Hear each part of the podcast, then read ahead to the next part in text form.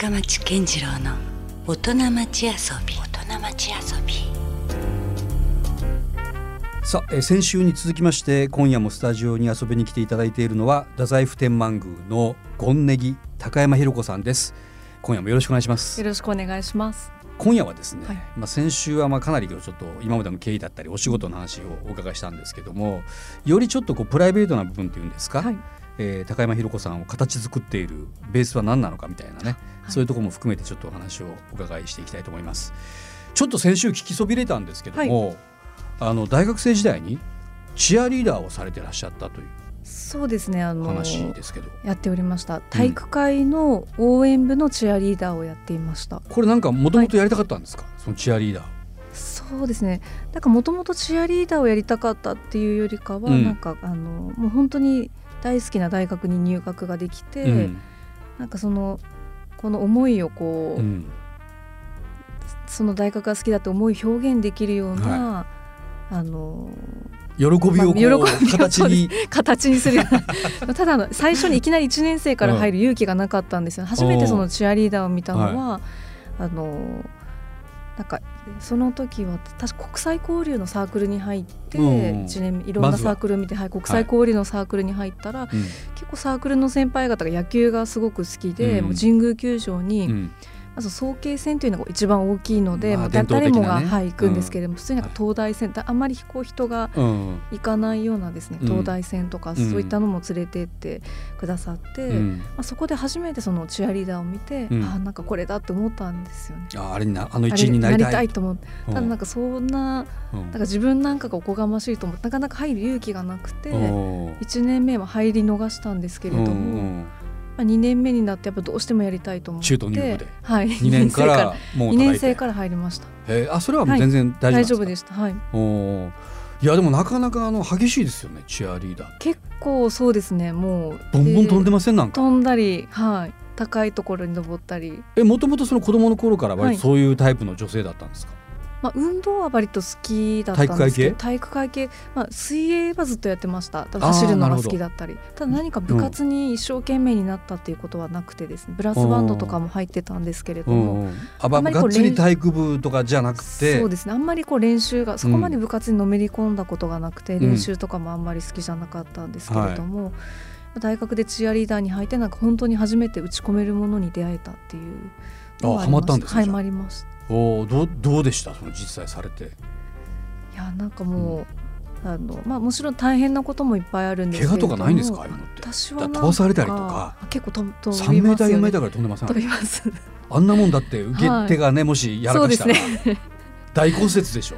そうですよね。そういうで目には合わなかったんです合わなかったんですよね。本当幸いなことに一回も怪我をせず。怪我をせず。怪我をしませんでした。おおなるほどやっぱ向いてたのかな、向いてたんですかね。運動神経もや本っぱ良かったんですかねじゃあそういう。そうですね。でも私以上にやっぱ運動神経いい人たちもたくさんいました。ん。でじゃあそれをもはい。う卒業するまで続け卒業たんですするまではい続けまして、うん。で社会人になってからもどうしてもやりたいなと思って、うん。あの社会人のクラブチームにも入ったりえとかですね。社会人になっはてもそのチアリーディングとかできるんですか、あありますあります。大会に出たりとか、はい先週あの外資系の会社にね、はい。就職されたっておっしゃってましたけど、はい、そのそう仕事しながらはい。仕事しながら。ほう。え何を応援するんですか？その大学あから会社どちに入った。らかというとですね、応援系じゃなくてあのもう自分たちが選手というかパフォーマンス。パフォーマーもう自分たちを見てくれじゃなそいけど。の そうです。ね大会に出たりとか、うんうんうん。何かねご出演の依頼があったら踊ったりとかですね思いっきりハマってるじゃないですか。そうですね。本当にあの頃は大阪に出張にいてそのままその練習に戻ってきて練習に参加したりとかうん。やってましたね。でなるほどね。はどうなんですか？じゃあ高山さんの中にあるこう遊びとか遊び心っていうのは、割とその辺のこうチアリーディングとかになんか行くんですか？い、そうですね。なんかこう、まあ、人を楽しませるとか、うん。なんかあと何ですかね自分が楽しんで楽しませるっていうのは、うん。まあ、仕事にももちろん生きてると思いますし、うん。なん。なんかか。その人を元気にさせるっていうのは、うん。まあ、チアもなんか寝食も結構似てるなっていうのは思ってましてそっか、はい。人を喜ばせる。喜ばせる。通じてるところが確かに今。そうですね。で特に今、うん。あの天満宮では、うん。あのまあ、来られた方が元気になって帰っていただきたいっていう思いでやってますので、同じですね。そうですね。これもね。もう宮司前前の宮司もずっとそういうことを言ってきましたのであこれ本当チアの時と通じるなといういうのは思いました。それはもう革新的にやっぱそれ思ってましたもうこうそうあ結局こういうことか私がやりたいことはみたいな。そうですねなんかうん不思議と、へえなるほどね。なんかそれ以外でこうはい自分の中でこう趣味とか本当遊んでたことってなんかありあります？そうです、まあ、東京にいる時はですね結うん。構格闘技をやったり、あの登山をしたりとか。それまたはい。すごいとこが来ましたね。うんうん。あのイスラエルブラジルの格闘技もカポエラっていうのをやってたりとか。なかなかあれも激しいですよね。激しいですね。その後にはイスラエルのうん。クラブマガっていうのに出会いまして。それも格闘系ですよ、あそれも格闘技ですね。一応なんかあれも帯ってベルトっていうんですけどベルトもなんかあれですか、はい。こうやって話を伺ってると、すごくこうおしとやかななんかこうねいかにも日本の昔から古来の送り返しはい女性のような風にも見えないこともないんですけど、はい。めちゃくちゃこう闘争心だったりとかですね。内に秘めたる系はなんかすごいものがやっぱあるんですかね。ですね。本当何を目指してるのってよく前から聞かれてましたけれどもなんかこう人がまあ人生がこう一回きりですの一度きりですので、まあ本当にその時本能の赴くままにというか、人を喜ばせたいと同時にはい。人をボコボコにしたいとか。そういう気持ちも はないそこは大丈夫です。うん。でも何かやっぱり一度きりの人生ですので、こううん。何でも挑戦してみたい。人がやらないこともやってみたいとか人が行かなさそうなところに行きたいとかです。なんか掘ったらいろいろ出てきますね。なんかねプライベートな部分っていうのがね。まさか他にもあります？なんか。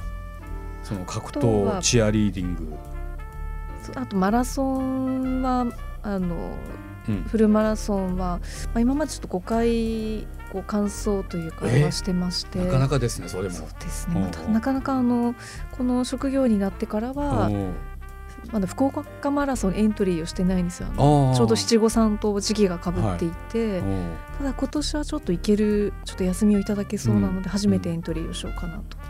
でサブ4今年はサブ4でとおー。いう目標が最近見つかって。すごいですね。アクテめちゃくちゃアクティブですね。そう考えたら、ね、そうですね。なんかもう体を動かしないと気持ちが悪い。もうそういう人なんですね。はい。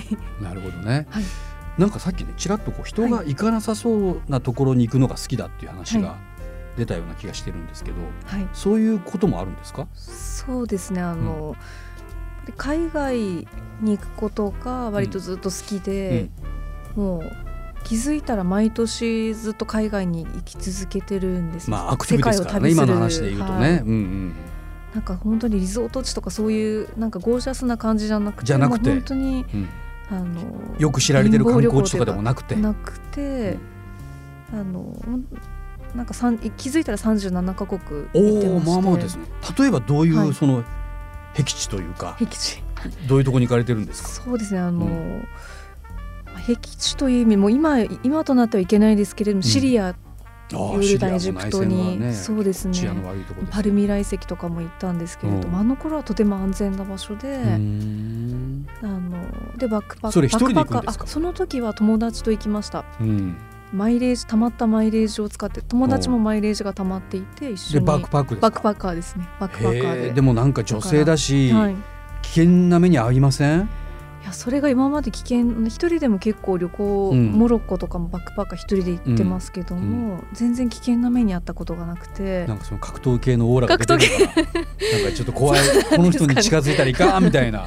そんなオーラが出てるんですかねなんか通のほら可愛らしいこうはい。華奢な女性のオーラではなくて、もしかしたら知らない間にうんなんかね醸し出してる。るのかもしれないです。まあ、一応、うん。ああのそれなりにこう警戒心を持ちながら一人で行く時とかは特にですね。特殊な場所警戒度はもそうレベル5に上げて、ちょっとそういうでもあのちゃんとこう外務省の,、あのホームページとかしっかりチェックしてちゃんと行っていいとあここは大丈夫だなっていう、あんまり変なところには行ってないですけれども、うんそれも普通の女子があんまりここは行かないだそれろうっていうところ何なんですか？そのモチベーションっていうのは、モチベーションでうん、何がそうさせるんですか、なんか、う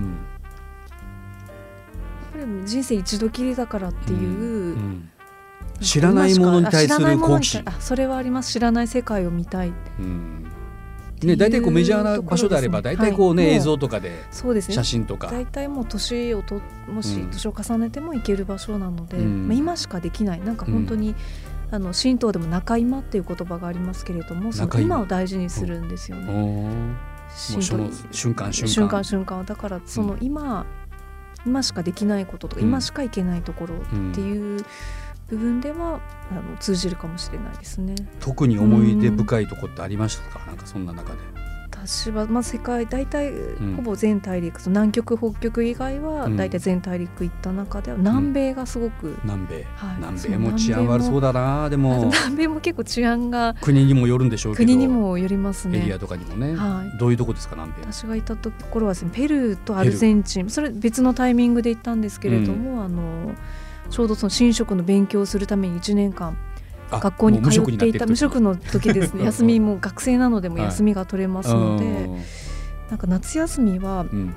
なんか最後試験勉強をしながらうん。あのそういえばロンドンオリンピックがあるからロンドンに行こうと思って、うんうん。でまあ、ロンドンに友達もいてちょうどはい。マイレージも溜まっていたので、うんうん。マイレージ使ってうん。あのちょ来週ロンドンに行こうみたいな、うん。気軽にこうロンドンに行って、うんで戻ってきてから伊勢神宮で実習をうん。1週間ほど、はい。はい、あの受けないといけなかったので伊勢神宮でうん。はい。実習をして、うん。でまたその2日全後ぐらいからつながらないそうですね。でそこの2日後ぐらいから南米に、ペルーに、あそれも思い立ったような感じで、まあ、ある程度1か月ぐらい前にやっとこう決めて、うんでそれも友達また全然別の友達と、うん。その人もマイレージがすごい溜まってて、はい。またマイレージを使って。マイレージだらけですね マイレージ好きなんですよ。でペルーに行ってはい、何がそんなな今まで行った中でも特に印象深かったんですか、やっぱペルーはですねあの食事が、うん。その37カ国行った中では食事がもうナンバーワン、抜群に美味しい、抜群に美味しくてあのうん。で何がいいかっていったらそのバラエティーがもう本当に豊富豊かなんですよね。はい、えそれこそ海の幸山の幸山の幸ももう本当にあの普通のマリネからして美味しかったりとかうん。味付けも。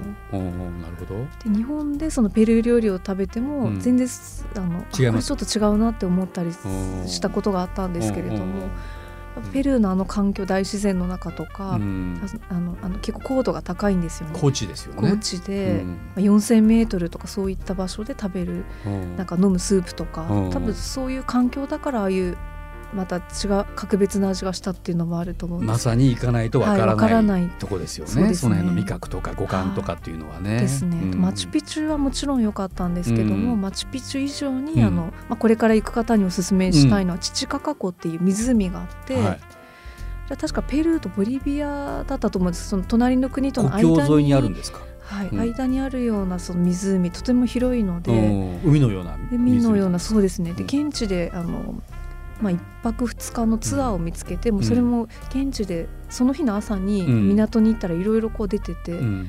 なんか2400円ぐらいで見つけたツアーに入って、ではい。ボートでずっとい行って、うんうんあの藁でできた島によ立ち寄ったりと。何がおすすめですかそこは？そこはですねなんだろうなんかその父カカ湖っていうところが、うんなん。か日本で言ったら高千穂みたいにうん。天孫降臨みたいな、何かそのあーちょっと神がかってる感じですか？そういうなんかそういう神様なのか、あうん。の王様なのか降り立った場所っていうことで。あ実際そういうもう言われがあるわけ。はい、伝説があるっていうのあで、あなるほどなっていう感じがしまして、まあ、うん。ホームステイもその時してもう星空もすごいうん。すごかったですし、うん。で次の日に立ち寄ったなんかた滝入れ島っていう島の人たちがもう素朴な島なんですけれども、うん。そこで編まれるこう刺繍の何かこう、手芸のうん。ものとかです、民芸的な。工芸品民芸的なものうんがすごく素晴らしいセンスも良くて、うん。あの感動しました。なるほど。はい、なんかこれからまた行きたいところとかあるんですか？そう計画的ですねに考えてるところとか。あ今年はどうしてもあのこの仕事になるともう最大でこう5日間ぐらいのこう連休となるとん。そんなに取れないので、うん。えー新職になってから大体東南アジアを中心に回ってまして近場でね。近場でですね、うんうんどっかあります？で今年はミャンマーに行こうかなと思ってますもう東南アジアで行ってないところがあとミャンマーとカンボジアだけになってあもうかなりしもう絞られてきてしまってるわけですね。行ってないところが。そうですねでうんミャンマーもちょっと治安とかもしっかりこう気にしながらですね、うんちょっとうん。あの行ってみようかなって思ってます。なるほど。すごいね実はアクティブなゴンネギさんということがよくわかりました。はい 何かこう高山さんにとってのなんかこう心がけてるというなんかこうライフテーマというか、うん、その遊び心というかねそういう思いっていうのはなんか言えるものですかこれは？そうですね、まあ、やっぱりその、なん自分やっぱり一度きりの人生というか、なの思いっきり楽しむ、うん、今しかできないことを精一杯やるですとか,、なんかこう自分の魂の声、本能をしっかり大事にするっていうのは大事かなと思って。それはやっぱりこう実際寝食になられてから、よりこう安定してきてますか？じゃあそういった意味では。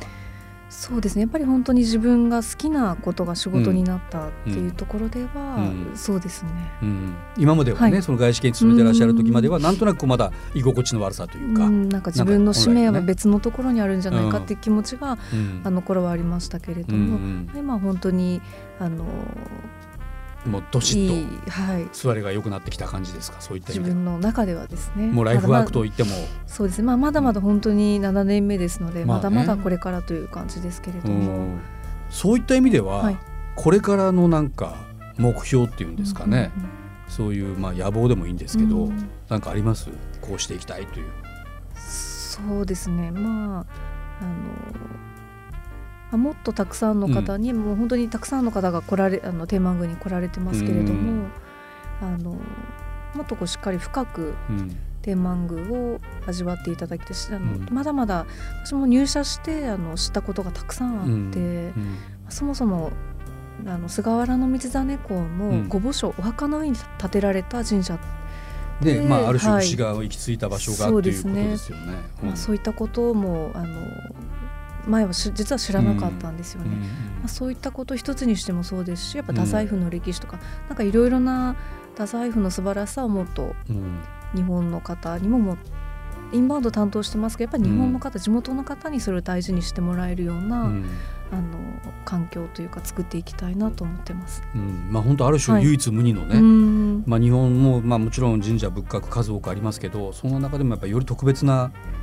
ね、ね。場所っていう気は私もしてますけどね。はい。はい、だからなんて言うんでしょうこうだからまあもちろん道真公もそうですし、ん。なんか日本人として、はい、そのまあ一応天満宮っていうまあ一つの形、まあ観光地的な意味も含めてね、にはなってるけども本当にの意味ではそこをなんだろうもうより深いところでこうきっかけにしてほしいというか。はいより日本のことを知る、そうなんですよね、うん、でも今年は天満宮が1117年目というあの、はい、節目迎えてまして、うん、で天満宮25年ごとに大きいお祭りをやっているんですね、うん、その25という数字が天神様のあの、縁のある数字ですので、まあ、毎月25日もあの月並祭しっかりお祭りをしていてで、はい、25年ごとにも、やっぱり大きな祭りをしていくという中で、まあ、次の節目が1125年ということで、あ、そういったあの8年後にこう迫ってますので、まあ、そういったことも考えるともっと聖地聖なる場所として、しっかりと皆さんの心に寄り添えるような神社に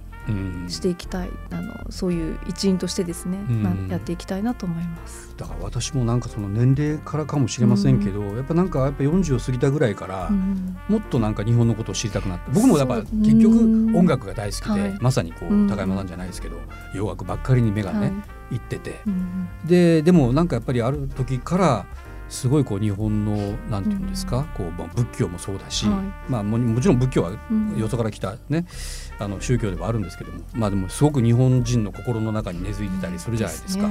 それからある時からあの、まあ、先週もちょっと話が出ましたけども「古事記」というね、日本のまあ歴史を、まあ、元織宣長も大好きなんですよ。そうなんです。でそういう宣長がもしいなかったら、日本の神話っていうのはもうねうね。なくなってしまってたかもしれないっていうね。でそういう人がなんかちゃんとこう、後々の人に分かるようにそれを書き残してくれたっていうのもあって、もう日本の神話もものすごい面白いですよね。調べれば調べるほどね。そうですね。深いですよね。ねで僕の中では例えばあと、まあ、それとは別かもしれませんけどあのいわゆるこう日本のまあ芸能のまあルーツと言ってもいいんですかね、うん、雨のうめというね、はいはい、まあ、神様がいらっしゃって、うん、そういうところからやっぱりなんか日本のなんか今のこう芸能につながる、うん、だからもうなんかね我々衣食住があればあの生きていけるというのはあるんでしょうけども、このなんか令和の時代というところで言うとね、はい。はい、人間の中でやっぱりその文化とか芸術とか、うん、そういうものに触れてないと、そうですねで、ま、なんかその、うん、生き苦しいというか、うん、豊かに生きていけないようなね、はい。はい、意味では必ずなんか必要な気はしてるんですそうですねだからそういうものを尋ねるにしても、うん、こういう太宰府天満宮みたいなところをね、はい、一つのなんかきっかけになったらいや本当まさにおっしゃる通りですね。ねいいなと思いますよね。まあこれからだからなんかそうやって今広報企画広報の仕事もされているからどうですかねこう日本人にとってどんどんどんどんもしかしたら今の若い世代にはまだまだこう伝わっていない忘れられてしまっているその神社のまああり方だったりとか神道というものはどうでしょうね。どうしたらまたこうそういうところにつながっていくんでしょうねまた。世代新しい世代に。そうですね。でもなんかあの結構こう日頃から例えばこう主院だったりとかです、うん、ご主院長とか、はい、結構若い方もです、ね、また一つねブームと言ってもいいかもしれないぐらい、はい、そうですね。なんかこう一つのそれはきっかけとして、うん、でそこからまたもっとこう行きたいとかもっと知りたいっていうふうに、ん、何か一つのことをきっかけとして結構来てくださったりはするのでですね、まあ、そういった時にあのなんか求めていらっしゃることよりもたくさんのことをお返しできたらというふうには思ってますね、本当に、うん、あ来てよかったなっていうことをその倍倍返しというか、うん、もっとたくさんあの感じていただいたりとか、はしたいですね、ね、まさに昨日から令和という新しいね、はい、時代が始まってまして、はい、でまさにその令和というところには何かこう日本人の今までちょっと忘れられてしまっていたようなその文化のルーツみたいなね、はい、そういうところがきっかけにはなってるから、はい、なんかそういった意味でもね改めてこう見つめ直すというかそうですね、今なんかやっぱりその資本主義だやれこう経済発展だというところが非常にこう個人というよりもむしろそれが国家の一つの戦略みたいな話だったりとかいろんなまた国同士のね、はい、そこの覇権みたいなところばっかりに行きがちだけどもやっぱり結局はでも個人に変えるべきな時代がまた来てるのかなと思うんですよ。そうですね、うん。はい、そういうまあ文化とか芸術というのはまさにその個人から発せられるものじゃないですか。はい、そういうのがなんか改めてこう見直される時代であってほしいなというね、はい、そういう思いもなんか個人的には思うんですよ。はい、なんでぜひこう高山さんの今お仕事の立場みたいなところからね、そういうところがどんどんどんどんまたね、はい、こう福岡また発信っていうのが嬉しいですよね。そうですね。嬉しいですね。また時代の、この時代にその福岡にいるというか太宰府にいるっていうことが嬉しいですよね。うん、もう日本のだからその、はい、いわゆるこう心のルーツというか、うん、はい、そう言っても過言ではない。本当そうですね。ねもうアジアの本当に玄関口であった場所ですので、なんかそこからまた発信できるっていうのが。うんもう本当に1300年前の人たちも本当に喜んでますよね。でまさにこうバックトゥルーツだし、はい、本当にルーツって大事ですよね。改めてこう温故知新じゃないですけど、うん、そこからまた新しいものをね、はい、こう知っていくきっかけができるのかなと。はい、でもね高山さんはそんな中、今日分かり発覚しましたけど、はい、相当アクティブなアクティブに。そこでも あるみたいですから、はい、その辺でまたバランスがいいんでしょうね。そうですね。もう、うん多分このままずっとアクティブな人生をうん、あのおばあちゃんになっても生きていくと思いますね。うん、今日はでもね、はい、なんかお洋服だから、はい、そんなこう新色ってイメージがないですけど普段はでも、はい、普段は天満宮で。白衣袴で過ごしてます。そ、ね,、その高山さんもちょっと改めて見てみたいな。ぜひ天満宮に。ねちょっとそういうところもちょっとね知るためにも、はい、また改めて僕もちょっと太宰府あの辺のね、一円をまたゆっくりと回ってみたいなと思います。これあの最後にまた聞くのもあれですけど、はい、まあ、ゴンネギという役職の、えー、さらに上にネギがいらっしゃる感じなんですか、はい、そうですね。で宮司っていうのは、えー、順番でゴンネギネギ、うん、でゴン宮司。宮司ですねゴンがこう服みたいなゴン宮司なんですね。宮司が社長でゴン宮司が副社長なるほどという感じで、まあゴンネギは会社でいうとこう主任から部長クラスみたいな感じです。うん、で、あの袴の色もまだ私は浅木というあの、うん、まあ例えばティファニーブルーみたいなあああいった水色ですね。あ役職によってまた色も違ったりとか。そう階級によって違うんですよ。でその次が浅木っていう色の次が紫になって、うん、でこう上がっていくので、うん、まあ、まだまだ私はもうまだまだ未熟な。なるほどね、はい、でもそういうのってやっぱり実際今こうやってお伺いしないとわからないもんですよね、はい、そうですね。その色の違いは色の違いはそうですね。でやっぱ女性で水色入っていると、あれあの巫女さんなんで色が水色なんだろう巫女ってやっぱりいらっしゃる方には思われます。なるほどね、はい、だからパッと女性だからついつい巫女というふうにね、思ってしまうかもしれないけど、ね。はい、実際はだって金ネギですもんね。そうですね。まあ祝詞とかその本殿で祈願することが今でもありますけれども、うん。うん、まあなんか祝詞とか読んでたらもちろんあ神職なんだっていうことは。分かっていただけて、はい、そういうねまた知らないことが結構ありますから、そうですね。ねそういうのを知るきっかけという意味でも、どんどんねまた天満宮に足を運ぶといいのかもしれないですね。はい。さあということで先週から今週にわたってねもういろいろちょっと興味深い話満載でした。ありがとうございました。ありがとうございました。改めてねなんか僕も地元の太宰府天満宮をもっともっと知りたくなりました、はい、ということで今夜先週と、えー、お話をお伺いしたのは太宰府天満宮権ネギの高山ひ子さんでした。どうもありがとうございました。ありがとうございました。LoveFM Podcast LoveFM のホームページではポッドキャストを配信中。スマートフォンやオーディオプレイヤーを使えばいつでもどこでも LoveFM が楽しめます。LoveFM.co.jp にアクセスしてくださいね。LoveFM Podcast